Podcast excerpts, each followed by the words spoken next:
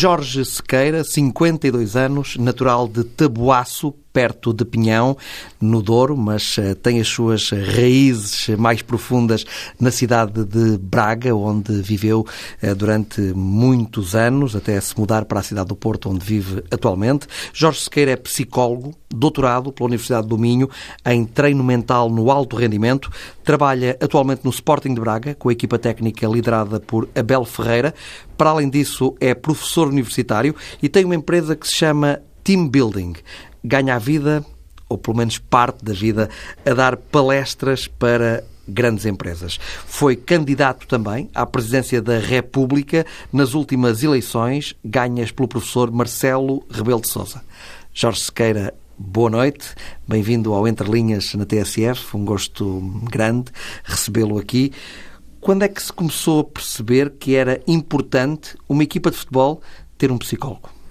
Boa noite, João Ricardo Pateras. Mas é um enorme gosto estar, estar consigo aqui.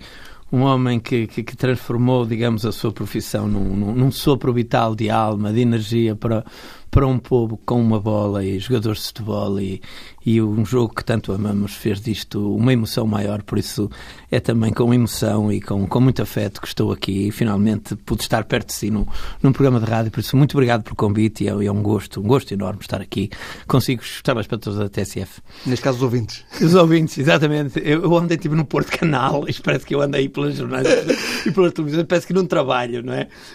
Mas, exatamente, neste caso os ouvintes desta rádio que também tanto aprecio. Esta questão aqui da, da, da, psicologia do desporto e da psicologia da bola, entre aspas, porque eu sou um homem do desporto, mas enfim, o futebol é, é aquilo que agrega mais paixões, onde as emoções são mais exacerbadas, onde o tudo ou nada da vitória e da derrota mais se fazem sentir eh, no coração e na mente de quem o pratica e também dos seus adeptos. Facilmente se passa de bestial a besta. Basta, é exatamente. Esse bebê, aqui não é Brigitte Bardot, é de bestial a besta, rapidamente. É, há uma simetria emocional incrível. Não, a estabilidade não é, não é algo que faça parte, digamos, da, da dimensão mental de, de, deste jogo. De facto, basta uma corrente de ar, uma bola na trave, uma expulsão, uma lesão, uh, uma invasão, que às vezes também ocorrem nestas questões, enfim, onde o público, invasão propriamente dita não diria, mas quando algum adepto mais, mais deslocado faz uma asneirada e pode pôr tudo a perder, manda uma tocha lá para dentro. Bom, na Grécia agora houve um presidente que entrou em campo de pistola. É? Exatamente. Isso, isso, é um bom termo de comparação quando nós acharmos eh, que, que nós somos, enfim, muito violentos e, e, até agressivos. Se olharmos para a Grécia, somos uns anjinhos, mas, mas de anjinhos também não temos nada. Não vamos pegar nos piores exemplos para acharmos que somos, digamos, uh, um grande, uh, enfim, uh, arauto de, de, de, exemplo de boas práticas. Mas, mas de facto, esta, esta parte da psicologia do desporto é essencial. Aliás, os treinadores são os primeiros a falar sobre ela.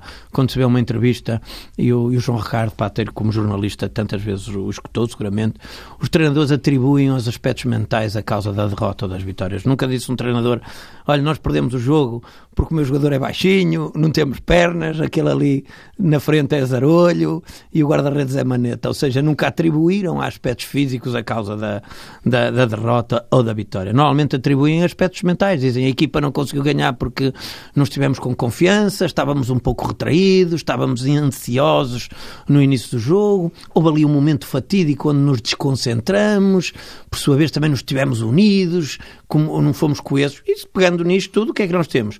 Concentração é um aspecto mental. E de facto é verdade, a equipa pode jogar bem durante 90 minutos, mas num, num nanosegundo, porque se, discute, se distraiu a, a, discutir com o árbitro, ou porque, enfim, a assistência, focaram-se na assistência em vez de focar na bola, algum insulto, outro tipo de impropérios que muitas vezes surgem. Por isso estamos a falar aqui de concentração, estamos a falar de controle da ansiedade. Todos nós sabemos que quando estamos ansiosos, quando estamos nervosos ou tensos, o nosso desempenho é pior. Não é só no futebol, em todas as áreas da vida. Quando nós estamos assim um bocadinho a tremelicar, a coisa não sai bem. E um psicólogo pode ajudar? Uma equipa a ultrapassar esses momentos? Pode ajudar. Não é, não é mágico, não é bruxo. Esses são nossa concorrência feroz, os bruxos. Esses, esses resolvem tudo facilmente. Nós temos mais dificuldade. A nossa cadeira de, de bruxaria na faculdade, como, como na escola de Harry Potter, enfim, o professor faltou e, e é pena, porque senão tínhamos aí um, uns poderes mágicos para resolver. Mas concertadamente, nomeadamente com as equipas técnicas e também com os, com os atletas, que cada vez são mais curiosos por estas coisas. Eles, sabendo que podem melhorar o seu rendimento, mostram interesse e curiosidade. Mas, um psicólogo que trabalha com uma equipa, trabalha com o grupo eh, no seu todo ou trabalha individualmente com eh, cada jogador ou até mesmo com o treinador? Sim, sim, é uma boa questão. De facto, há vários modelos. Há vários modelos. Eh, aquele modelo que é mais comum é trabalhar-se com a equipa técnica.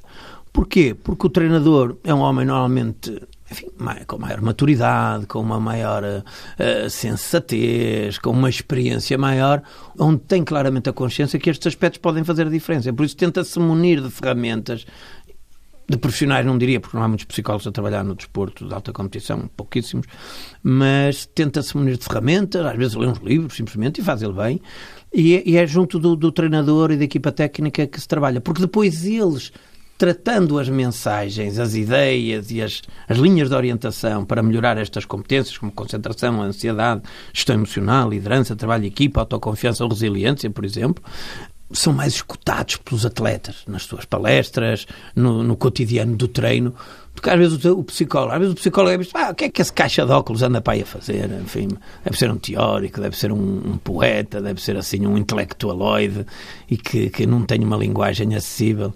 Eh, aí, não levam a sério? Não diria não levam a sério. Como não, não há uma cultura, ou seja, eles nunca tiveram uhum. psicólogos nas equipas, de repente... Há uma desconfiança? Uh, pode ser... É uma, é uma boa expressão. Eu fico aqui assim a gaguejar um bocadito, porque a confiança conquista-se, mas no início pode haver uma desconfiança. Tipo, quem é este gajo? É o bufo do treinador, anda aqui a dar palmadinhas nas costas e fala connosco e amanhã vai, vai dizer tudo ao mister. Por isso têm alguns mecanismos de defesa, podem não revelar tudo que sentem.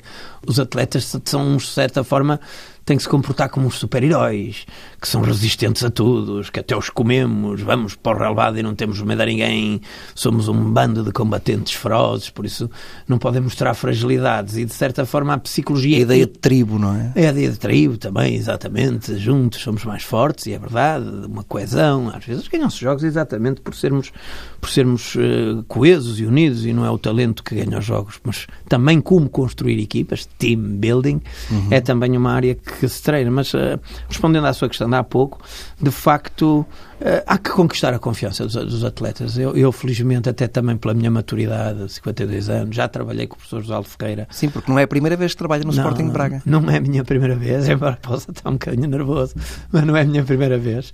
É, é, é o meu segundo Ferreira, o primeiro foi Josualdo Ferreira. E agora Abel Ferreira. agora Abel Ferreira, os Ferreiros. Também tive uma participação muito episódica nem consideraria. Mas foi muito gratificante porque o Sporting de Braga acabou por ganhar a Taça de Portugal com o Paulo Fonseca, mas antes, antes da Taça de Portugal, na final do Jamor, que o Braga acabou por conquistar com grandes penalidades. Enfim, foi um momento também emocionante, principalmente para um clube como o Sporting de Braga, que não está tão.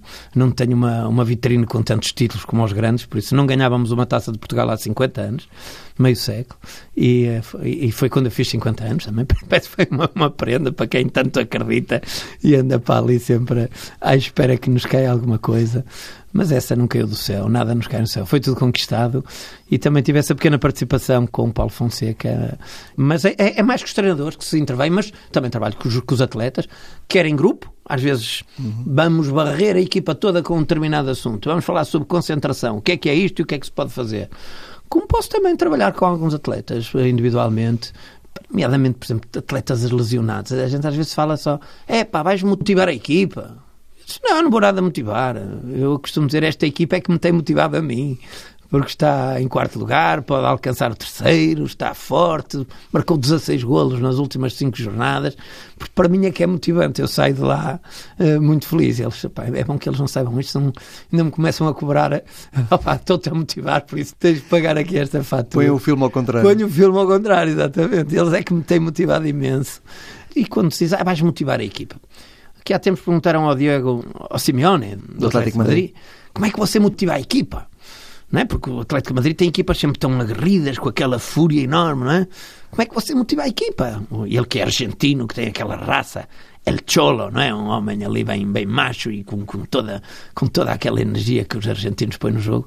E ele disse muito claramente: eu, quando tiver que motivar a minha equipa, eu vou-me embora do Atlético Madrid porque mal era se eles não estivessem motivados. Estão num grande clube, ganham muita massa, têm carros de corrida e não faltam miúdas giras a andar atrás deles. Sou eu que os vou motivar perante isto tudo. De certa forma, também é um mito de que os psicólogos têm que motivar os jogadores. E eles estão muito motivados, de uma forma já. Às vezes até convém arrefecer aquele ânimo. Não é desmotivá-los, é diferente, mas pôr um bocadinho de água fria, porque vem aí um grande jogo, estão todos ativados, estão todos a deitar fumo pelos olhos, e é, às vezes é importante ter esse pá. Isto é só mais um jogo. Baixar um bocadinho a luz ao candeeiro. Mais nada. Palavras sábias, caro, caro Ricardo Padeiro. É isso mesmo, baixar a luz ao candeeiro. Olha, já tenho mais uma, uma frase para as minhas palestras que... e vou citá-lo. Vou citá-lo, o seu, o seu, o seu dono. É isso mesmo. Professor, tem sido gratificante trabalhar com o Abel Ferreira? É excepcional, pá. O Abel, o Abel foi... Eu, eu conheci como atleta há 15 anos. Epá, era um menino, um menino bom, um, um homem sensível, um rapaz com um brilho no olhar, com uma, com uma dimensão humana absolutamente extraordinária. Eu recordo-me há 15, 20 anos, quando falei com ele pela primeira vez, ficávamos assim às vezes no rabado, um bocado sentados naqueles dias solarengos, e opá, e tu um dia, que, que, tu eras capaz de ter jeito para treinador, pá, que tu não és assim o homem só da chute na bola, tens sempre uma perspectiva sobre as coisas uh, curiosa, interessante, uh, uh, revelas interesse pelas coisas, e ele disse, ah, isto ser treinador não... Eu vou fazer outras coisas na vida, acho que tenho, tenho, tenho jeito para outras coisas. Claro que ele tinha aí os seus 25, 26 anos, entretanto foi para o Sporting e tal. Uhum e ele deu treinador. Embora eu acho que estamos na presença de, de um, dos, de, de, um dos maiores treinadores do, do, futebol português no futuro. Ele é novo, tem 39 anos, não podemos que ele seja tenha, tenha uma grande vida pela frente, por isso, com 39 anos, a sua primeira época, é que ninguém fala disso da comunicação social, ou poucos falam, uh, fala-se muitas vezes de treinadores, querem endeusar um treinador ou outro, e esquecem-se que o Abel Ferreira é a primeira época que está a fazer na, na Primeira Liga e que está em quarto lugar e sempre a arranhar as canelas ali dos terceiros lugares. Já esteve a quatro pontos do Benfica, está a quatro pontos do Sporting, ficou em primeiro lugar no, no grupo da Liga Europa. O Abel é, é, é um homem dá, dá importância à sua equipa técnica, não é nenhum ditador, não é daqueles homens que eu, eu posso, quero e mando, consegue estabelecer uma relação ótima com os seus atletas, de respeito e também de, de distanciamento quando é preciso, e taticamente, embora seja um nabo na matéria, aquele do 4-4-2 e do 4-4-3, não percebo um charuto, mas dentro de cada português há um bocadinho de treinador, não vou também negar isso. Assisto aos treinos e vejo a forma como ele organiza a equipa, como ele pensa e, de facto, temos aqui craque para o futuro e contem com ele e estejam atentos. Professor, eh, ao longo da época, eh, qual é que pensa que foi o momento mais importante em que a sua intervenção foi eh, mais importante? Estou-me a lembrar, por exemplo, daquele momento em que a equipa do Sporting Braga não consegue chegar à Final Four da Taça da Liga. E a Final Four da Taça da Liga realizou-se precisamente em Braga e o Braga tinha esse sonho de jogar a Final Four em casa, eventualmente chegar à final e até conquistar a taça da Liga em casa. Foi esse o momento em que a sua intervenção foi mais importante para não deixar que a equipa caísse do ponto de vista anímico? Eu acho que sim. Eu não fiz propriamente uma intervenção. Uh, como digo, uh, o meu trabalho passa muito mais às vezes por conversas informais, por alertas a alguns aspectos, por enfim, não deixar passar certos estímulos e certos acontecimentos que, que acabam por ocorrer ao longo da época, entre os quais esse que o João Ricardo acabou de falar, e de facto eu também elegi esse momento como um momento mais down, mais baixo, mais, mais deprimente. Era uma expectativa grande que tínhamos em cima, de facto, jogar na pedreira à Final Four e tivemos, depois de conseguir uma, um empate na luz, bastava-nos se calhar o empate em Setúbal e perdemos a, a, equipa, temos que ser honestos, a equipa ficou arrasada. Ficamos todos. Eu também. Aqui está às vezes pensa-se que, que, é, mas enfim, vai por ser psicólogo, não se tem mais força mental. Às vezes é casa de ferreiro, espeto de pau. Eu às vezes digo que os jogadores até têm uma capacidade de confronto para com a adversidade maior do que às vezes os adeptos ou os outros. Porquê? Porque esta é a vida deles. Eles desde miúdos aprenderam a ganhar e a perder, a ganhar e a perder. É a vida deles.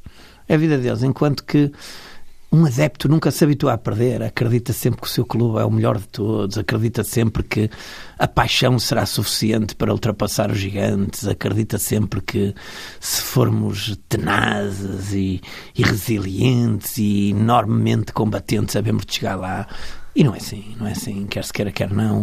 Uh, os grandes budgets, os grandes orçamentos são os que ganham as grandes competições. Mas esse momento foi um momento de facto mais baixo, mas é, como alguém diria, um bom. Um mar calmo nunca fez bons marinheiros. E nós sempre conseguimos na equipa usar, digamos, aquilo que foram as pedras que no caminho nos foram surgindo para conquistar, eh, digamos, momentos mais altos e né, eu recordo que me disse, penso não estar aqui a cometer nenhuma inconfidência, não que o Abel precisasse de, de mim, ou se quiserem, precisamos todos uns dos outros. Porque quando se perde, há uma grande tendência para tentar arranjar culpados. A culpa foi do treinador, podia ter escolhido outros. A culpa foi daquele jogador que falhou aquele remate. A culpa foi do guarda-redes que deixou aquele frango. Do foi? árbitro também. Ah, ora, o fantástico árbitro. Que, se eles não existissem, o que seria das nossas vidas? Aliás, devia haver quase que um santo, o, santo árbitro, para que nós puséssemos uma belinha a arder, porque senão, assim, tínhamos que acusar a mulher, tínhamos que acusar o marido, tínhamos que acusar o filho, tínhamos que acusar o presidente do clube, tínhamos que acusar os adeptos. E não, havendo o árbitro, nós podemos remeter para ali todos os queixumes da nossa existência. Nota que os jogadores ficam muito afetados com os erros de, das equipas de arbitragem? Ou ultrapassam isso? É sim, quando quando a casa está a arder e estamos a 0-0 e no último minuto e o jogo para e, está a saber o que é que o VAR vai decidir, acho que é melhor não perguntar as horas a ninguém nesse minuto, porque a casa pode mesmo pegar fogo, não é?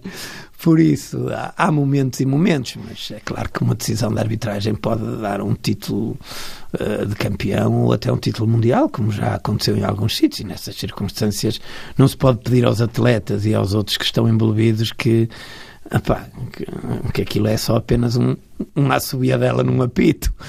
Representa muito mais, não é? Mas se calhar cortei ali o raciocínio. Estava... Que, não, a gente vai, vai deambulando aqui pela nossa conversa agradável. Mas ali aquilo que eu quis dizer, de certa forma, foi que era a altura de colar os cacos porque a equipa estava partida. Estávamos todos partidos, os adeptos, os treinadores também desiludidos e os jogadores. E nessa altura há, há, há, uma certa tendência para, para encontrar culpados. Daí que falamos do que falamos, até o árbitro, não é?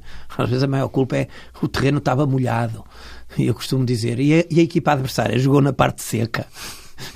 é que é curioso, quando se alega que o terreno está molhado, é que há de se conseguir uma tática de que os jogadores passem por entre as gotas da chuva. Se calhar o Abel, como grande treinador que é, e que tem táticas para tantas coisas, se calhar um dia também vai conseguir arranjar uh, com que os jogadores passem por entre as gotas da chuva. Embora ele nunca alegue, digamos, esse tipo de fatores para as suas derrotas. Ele é responsável e assume as suas coisas.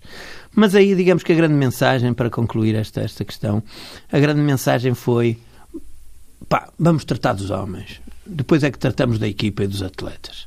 Porque tínhamos que reabilitar aquela alma. A época não acabava ali.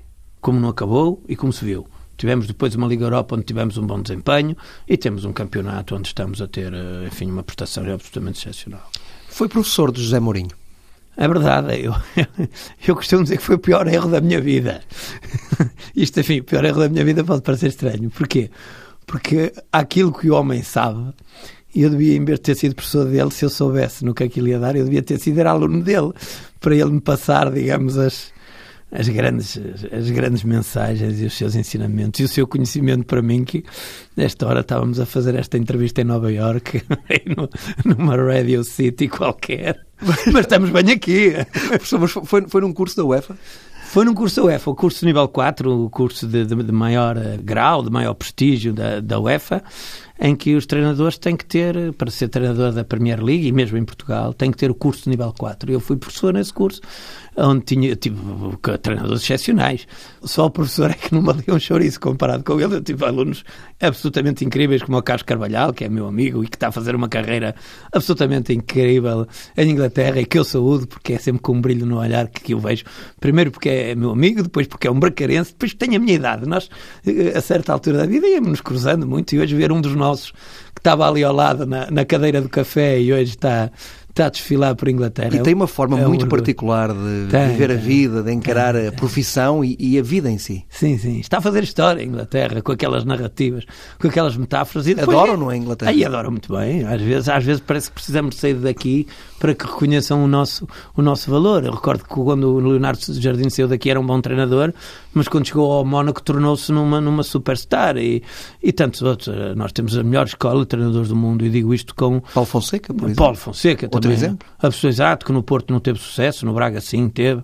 Ah, mas no Braga todos os treinadores quase têm sucesso. Enfim, o Jorge Jesus passou por lá, Leonardo Jardim, agora Abel Ferreira, Paulo Fonseca e tantos outros. O Carlos Carvalhal também esteve lá. Enfim, eh, passam por lá grandes, grandes treinadores. E estou-me a esquecer, com certeza, de dois ou três. Zé Peseiro. Zé Peseiro, exatamente. Mas, de facto, é, é assim, enquanto que o José Mourinho foi curioso, não é? Porque ele, de facto, já era uma estrela na altura, tinha, vinha do Barcelona, depois te- teve no Benfica, recordo-me, ele na altura estava a sair do Benfica e foi para o Leiria. E eu perguntei-lhe, curiosamente, num dos intervalos das nossas aulas, disse, oh, mister, qual é para si a melhor equipa do campeonato? Quem acha que vai ganhar o caneco? Você que percebe tanto de bola. E ele disse, ah, melhor equipa do campeonato para mim é o Leiria. Eu, oh, mister, você a pensar dessa maneira não vai longe. Vejam bem as minhas profecias onde chegaram, não vai longe. Por isso, se alguém quiser ter a sorte de chegar longe, é eu, é eu dizer-lhe que não, que não vai longe.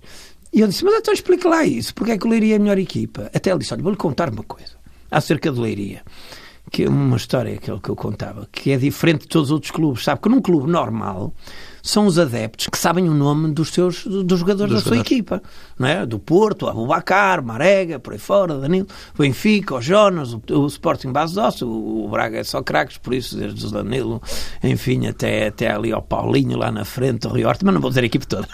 mas os outros que me desculpem, é que eu adoro todos, são todos super craques.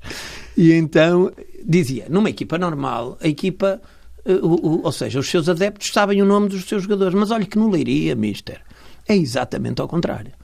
São os jogadores que sabem o nome dos adeptos. Porque eles são tão poucos lá no estado de Leiria, toda a gente sabia que Leiria tinha 200, 300. Por isso, quando entra em campo a equipa de Leiria, olham para a bancada e assim: Olha o seu Ferreira, olha o Borges, caramba, aí o Meireles falta hoje, deve estar doente, porque eles já são um bocado velhotes. E ele, ah, não me venha com essas histórias, para a melhor equipa é o Leiria. E eu continuava curioso e disse, ah, mister, mas explique-me lá isso melhor, porque é que o Leiria é o melhor, que aquilo não tem ponta para onde se lhe pega. E eu a brincar, mal eu sabia que ele foi buscar ao Leiria grandes craques para depois para o Porto, os derleis desta vida, como toda a gente sabe. E ele disse, olha, o Leiria é o melhor porque é minha. A minha equipa é sempre a melhor. É a minha equipa, que foram eles que acreditaram a mim, são eles que me dão oportunidade, é com eles que eu vou conviver, é com eles que eu vou almoçar, é com eles que eu vou ganhar dinheiro, é com eles que eu vou ter sucesso. Por isso, a melhor equipa é sempre a nossa. Não é? Qual é o melhor filho do mundo? É o nosso. Ai, mas ele faz umas asneiras e parte a louça. Mas ninguém trocava o filho que tem por outro. Não é? Qual é a melhor, melhor mãe do mundo? Eu aqui há tempos numa palestra disse isso. Qual é a melhor mãe do mundo? E toda a gente disse, é a minha. Mas há lá um malandreco no meio da palestra que disse: Ó oh, professor, é bem assim, olhe cá para aí umas mães. que Não vamos também agora dizer que a nossa é melhor. Eu achei aquilo uma macacada. Eu dava para adquirido que, que a nossa mãe era sempre a melhor do mundo.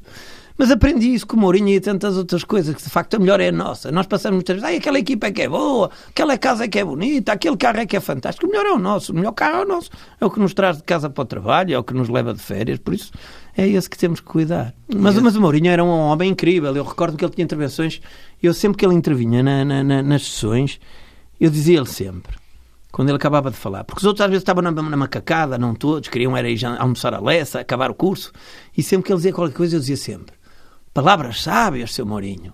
E isso ficou quase como sendo uma senha e contra-senha nossa. Porque quando eles faziam muito barulho, muito barulho não, mas quando estavam mais agitados na aula, eu dizia: Ó oh, gente boa, vamos lá ver se, se levamos isto até ao fim, mas sempre com um sorriso. E por isso, quando o Mourinho se cruzava comigo nos jogos de futebol, porque depois eu fui para o Braga e ele estava no Futebol com Porto, sempre que nos cruzávamos no relevado, ele, dizia, ele sempre que me encontrava dizia: Olá, gente boa! E eu dizia: palavras sábias, seu Mourinho. Tínhamos um bocado esta, esta senha e contra-senha. E, e guardo, é um orgulho ter, ter, ter, ter estado perto, perto dele, claro que é. O que é que fez com que, a determinado momento da sua vida, quisesse ser eh, Presidente da República de Portugal? Ora bem, quero, quero dizer que era, era de manhã, não significa que eu estava, não era à noite, se fosse às 5 da manhã era desconfiado, não é? Ah, foi assim, eu, eu, no meu trabalho, né, eu trabalho com empresas, basicamente, trabalho as áreas da motivação, da, da resiliência, do, de, da autoconfiança. A tal empresa que tem que se chama Team Building. Exato, uma empresa que se chama Team Building, que é uma empresa que constrói ações para, digamos, otimizar o rendimento das equipas, como é que podemos dar melhor feedback, como é que podemos liderar, como é que podemos motivar, como é que podemos, enfim, estruturar as nossas equipas para elas terem melhor performance. É isso que é a minha empresa Team E dentro da empresa, outra coisa que eu faço, para além desses jogos, é palestras, palestras motivacionais, falo sobre liderança, sobre motivação, sobre resiliência e outros temas mais disruptivos, como por exemplo sonhalidade, do sonho à realidade, coisa, criativação, que é a criatividade mais inovação, vários temas eh, que, que, que, tenho, que tenho falado em empresas de, de nomeada, como a Galp, como a EDP, como, enfim, a Fujitsu, o Grupo Sonai, aqui, com quem trabalho imenso, mas onde, onde, onde, eu queria, onde, onde eu queria chegar a esta questão, e eu nessas minhas palestras, por isso é que eu falei disto, exatamente, tinha que ter alguma lógica, eu nessas palestras dava por mim a fazer um apelo a uma responsabilidade maior, que temos que ter objetivos, temos que lutar por aquilo que acreditamos, que temos que nos fazer à vida. Eu costumo dizer, a vida tem fases. Ou fazes, ou não fazes.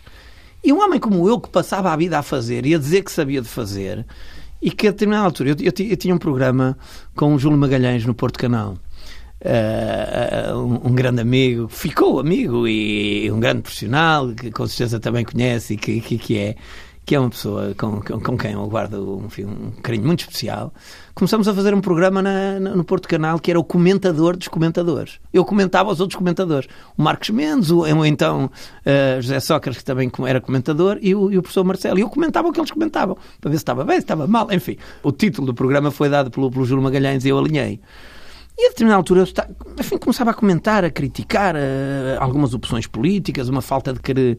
credibilidade. credibilidade, exatamente, no, no setor político, uma certa falta, digamos, de, de experiência daquelas pessoas que estavam na Assembleia da, da, República, o facto de Portugal de ser lixo, de nós sermos pessoas excepcionais e os nossos políticos, na minha opinião, estarem aquém. E a determinada altura, num desses programas, o Júlio Magalhães, com o seu estilo muito, muito sugéneres e algo malandreco, disse-me: Ó oh Jorge mas então, assim sendo, porque eu estava ali a, a, bater em tudo e em todos, entre aspas, e ele teve muito bem, disse: Então, Jorge, assim sendo, porque é que não se candidata? E eu virei-me para ele e disse: Qual é a Câmara? E olha aquela. E eu disse: Caros portugueses, finalmente a notícia que todos esperavam, a minha candidatura à presidência da República está desde já formalizada. Mas eu nunca pensei que aquilo ia dar no que deu o Júlio Magalhães disse: olha, tenha cuidado, porque todos os portugueses, a partir de agora, querem saber de si e da sua candidatura. Eu fui o primeiro português a candidatar, muito antes de todos os outros. Aliás, há gravações sobre isso, pai, dois anos antes. Eu confesso que eu disse aquilo a brincar. Não, não, não estava a pensar candidatar para coisa nenhuma. Mas o Júlio, à medida que cada programa ia passando, ia-me perguntando: e como é que vai a candidatura? Eu, fantástico. Passos Ferreira está comigo, ainda ontem fui lá, tinha ido fazer uma palestra empresarial. Estive lá e estão todos a dizer: Jorge Sequeira, para a frente, tens aqui a tua gente. Era tudo assim, era uma treta. Porque queres um Portugal à maneira, volta Jorge Sequeira. Gostei. Eu com esse slogan tinha ganho. Oh, oh, oh. Se o João Ricardo Pateiro tem, tem na altura falado comigo, faltava-me um slogan. Como é que é? Como é que é? Se queres um Portugal à maneira, volta Jorge Sequeira. Exatamente. Quer, quer, quer não queira. Força Sequeira, está fixe. E, pá, eu durante, durante seis meses eu alimentei esta história. Até que a altura o Júlio Magalhães disse assim, Jorge, Olha que a malta está para aqui a mandar mails, temos aqui chamadas. Eu próprio tinha muitos amigos e, e, e desconhecidos a dizer pá, mas a sua candidatura é para levar a sério, estamos consigo e tal. Até que aquilo, quando chegou à altura, eu tinha que dizer sim ou não. Olha, mal ou bem disse que sim. E, Teve que arranjar assinaturas? Tive, tive que arranjar. Tive que arranjar vida, tive que arranjar energia, tive que arranjar eh, capacidade para, para aguentar a bronca que isto implicou, para aguentar o ânimo que isto também me deu. Foi, de facto, uma prova de vida. Eu praticamente um ano da minha vida abdiquei de, de tudo o resto, porque as assinaturas, como disse uhum. o João Ricardo Pateiro, é difícil, tipo, pai, quatro meses a ter que arranjar assinaturas, quatro ou cinco, porque não basta pedir um sarrabisco às pessoas, tem que assinar um papel, tem que pôr lá o número de, de, de cartão de cidadão, a junta de freguesia, depois com cada papel tive que ir a cada junta de freguesia, porque a pessoa podia escrever o papel e aquilo ser tudo falso. Eu tinha que levar aquilo à junta de freguesia para pôr lá um carimbo. Tive que ir a 900 juntas de freguesia deste país. Ninguém imagina a brutalidade que é.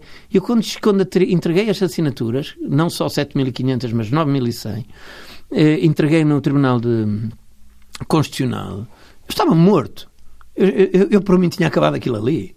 Epá, pronto, está entregue, agora votem quem quiser, que eu vou-me embora. Mas quando me telefonam e dizem assim, olha, agora vai começar a campanha eleitoral, e eu, campanha eleitoral? Mas eu não preciso fazer campanha eleitoral. Eu, a minha prova de vida já foi, de certa forma, conseguir pôr o, o meu nome naquele boletim. Não porque o meu, seja o meu nome, eu não vale nada e a minha pessoa vale o que vale. Não, também, não, não, nunca me quis pôr em bicos de pés para nada. Mas eu quis com aquilo provar que qualquer português que tenha ideias, que tenha tenacidade, que acredite e que queira fazer valer aquilo que são os seus, enfim, as suas opiniões, pode chegar lá. Se eu cheguei lá, se eu cheguei lá, outros também podiam ter chegado. Ficou desiludido com, com, depois com o resultado? Hum, enfim, para ser totalmente honesto, fiquei um bocadinho, acho, acho que contava mais no, no início dos meus sonhos eu contava, contava ter uma votação melhor que a que tive. Quanto é que contava? Qual era a contava, sei lá, ter aí uns 4, 5%. Achei que poderia ser isso, mas se calhar eh, foi, foi, fui irrealista, fui sonhador. Mas até isto foi uma boa chapada de realidade na vida, porque eu não podia passar a vida a dizer isto está mal, isto está mal, isto está mal e, e se queira. E tu não fazes nada, só, só mandas bocas, é só falatório.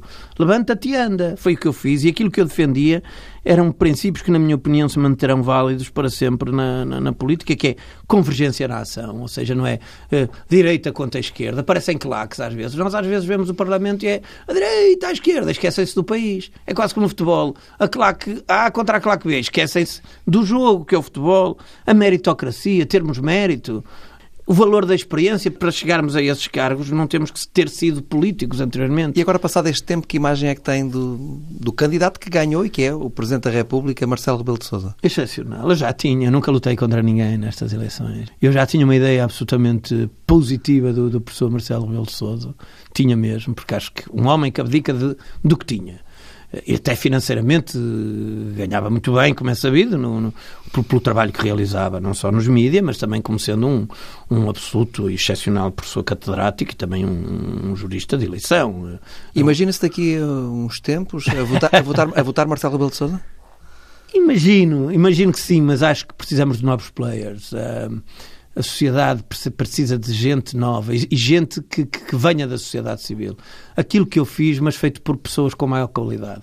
Ou seja, a sociedade civil tem empresários geniais, tem artistas, tem, tem pessoas de tantos quadrantes que se deviam chegar à frente e não deixarem a política só para os políticos. A política é demasiado importante para ficar para os políticos. Há gente muito capaz na, na sociedade civil, mas não se chega à frente, porque diz, ah pá, a política, eu não meto nisso, eu não quero ser, não quero ser enxovalhado, não quero dizer que sou um aldrabão e um falcatrua.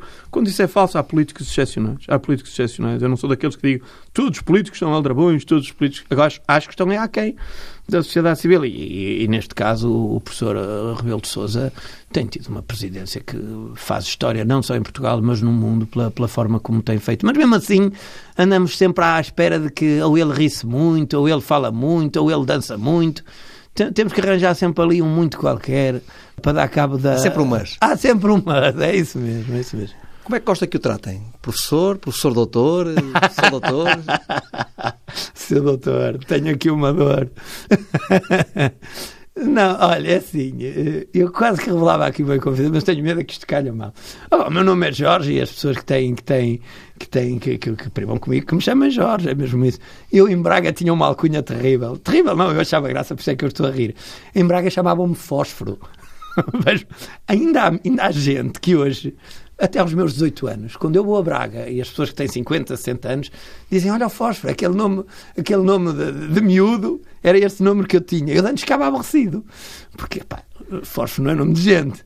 Mas agora, quando as pessoas que me chamam fósforo, agora eu até tenho algum carinho porque digo: opá, é sinal que esta, esta pessoa é do meu tempo de puto. Conheceu-me quando eu era garoto. De Braga. De Braga, de calções, a jogar à bola. Aliás, o nome fósforo ficou por aí, porque eu estava a jogar futebol à noite, os putos jogam futebol sem haver horário, não é, não é aos 99 minutos que acaba o jogo, é mesmo quando, quando a mãe chama.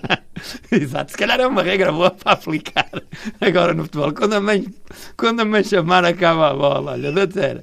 E, e tinha que chamar várias vezes, e por isso no inverno, ali às seis e meia já era noite e eu estávamos a jogar e ninguém se via no, durante o jogo. Só se via uma bola branca de borracha e tudo passa, passa, passa. Toda a gente que rematava a baliza dizia que era golo, porque era noite, mas não era golo nenhum. E eu de repente tirei o meu pullover, porque estava com calor, e reparei que por baixo tinha uma camisola cor de laranja assim um bocado fluorescente. E houve lá um, um, macaco mais, mais, mais velhito que disse: Olha o fósforo, olha o fósforo. Eu fiquei chateado com a cena e fiquei fósforo.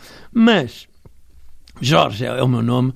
E, enfim, as pessoas chamam-me professor, porque, enfim, eh, trabalho, doutor, eh, ah, oh, prof, muitas vezes num ambiente mais de trabalho, se não é Jorge e siga a Marinha, claro. Já disse que não é bruxo, que é psicólogo. Mas quem é que pensa que vai ser campeão nacional? Está um pouco embrulhado oh, isto, a oito jornadas do fim. Bonito, agora não, não posso ser já, pois não. Até tenho que me aguentar aqui até ao fim da entrevista. Não, é assim, eu acho que isto está mais para o, para o Porto Benfica neste momento. O Sporting tem, tem possibilidades, naturalmente, está a 5 pontos, tem, tem possibilidades. Mas o nível exibicional do Sporting tem deixado muito a desejar. Sporting, eu tenho, opá, costumo, ultimamente, teve um grande, tem tido grande chouriço. É mesmo assim. Opa, então dela foi o que se viu, uh, em casa também foi no último minuto. O Braga, o Braga ganhou o jogo em Alvalade e aquilo transformou-se num empate, sabe lá Deus como. Vai haver agora, daqui a pouco ah, tempo, é, vai ser, Braga vai ser, Sporting. Vai ser uma, uma, uma finalzita, é, é, vamos ver. Se Acha ganharmos... que o Braga pode chegar ao terceiro lugar? Não, eu, eu, estamos absolutamente convictos disso. Agora, o jogo, o Sporting tem uma grande equipa, o Sporting é uma equipa fortíssima só, só dois ou três jogadores do, do Sporting têm, têm orçamento para pagar a, a, o orçamento do Braga. Agora, pelo nível exibicional, mesmo na Liga Europa, o Sporting apanhou equipas como esta coisa da, da Pilser, parece uma cerveja Pilsen, apanhou lá o, o, o, o Astana, que ninguém sabe se aqui parece o nome de medicamento, ou seja, não apanhou ninguém de jeito e pensam que estão a fazer grande coisa. O, o, Bom, na, na, Liga, na, Liga dos Campeões apanhou. Exato, mas, mas foi de bela. Quando apanhou os grandes, viu-se que não era grande, não é? Embora seja um grande clube, atenção, Sporting, estou aqui a rir um pouco, o Sporting é um clube absolutamente excepcional, até pelo seu ecletismo e por tudo que fez na, na, na, na história. Mas o Braga, por exemplo, apanhou o Marselha, que é um clube fortíssimo, uh, e vamos ver até onde o Marselha chega, uh, por isso é, é, diferente. Mas acho que entre o Porto e o, e o Benfica pelo nível exibicional, esquecendo quase tudo que digo, o Benfica, o Porto está a jogar muito bem, teve agora este desaire, e o Benfica também está com muita, com muita força, com muita energia. Estão, esta história também de vamos contra tudo e contra todos está-lhes a dar ali algum sopro de alma que não se esperava que eles tivessem. Professor Jorge Sequeira, foi um gosto enorme recebê-lo aqui neste divã da TSF que se chama Entre Linhas. Foi um gosto para mim ter o professor João Ricardo Pateiro nesta área do jornalismo e da, enfim, e da, e da arte de bem fazer o que faz e de, e de empolgar todos os portugueses e ter esta empatia que uma vez mais demonstrou aqui. Foi um enorme gosto estar consigo e com os telespectadores. Com os ouvintes. TSF, dos ouvintes que me estão a ouvir. Um abraço para todos. Foi um gosto estar convosco. Obrigado. Um abraço, até sempre. Até sempre.